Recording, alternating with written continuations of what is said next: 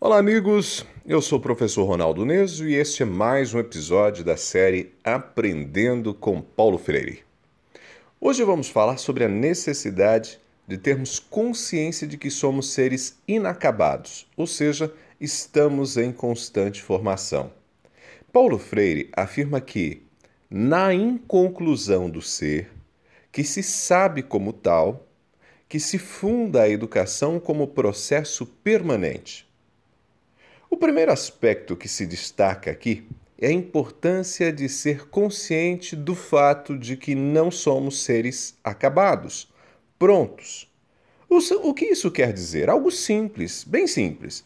Todas as pessoas estão em desenvolvimento, em formação. Ou seja, ao longo de toda a vida podemos aprender e, ao aprender, podemos mudar.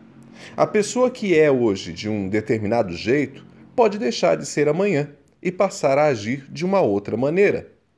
Mas para que isso aconteça, é necessário ter consciência de que sou um ser inacabado, de que estou em formação.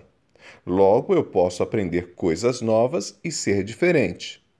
A consciência do inacabamento do ser é fundamental, porque assegura a abertura para o aprendizado. Quem diz, ah, eu sou assim e não vou mudar, gente que diz assim se vê como um ser pronto, acabado, fechado, consequentemente não está aberto ao aprendizado. E se não está aberto ao aprendizado, não tem jeito de mudar. Nas palavras de Paulo Freire, mulheres e homens se tornaram educáveis ou se tornam educáveis na medida em que se reconheceram ou que se reconhecem inacabados. Não foi a educação que fez mulheres e homens educáveis, mas a consciência de sua inconclusão é que gerou sua educabilidade.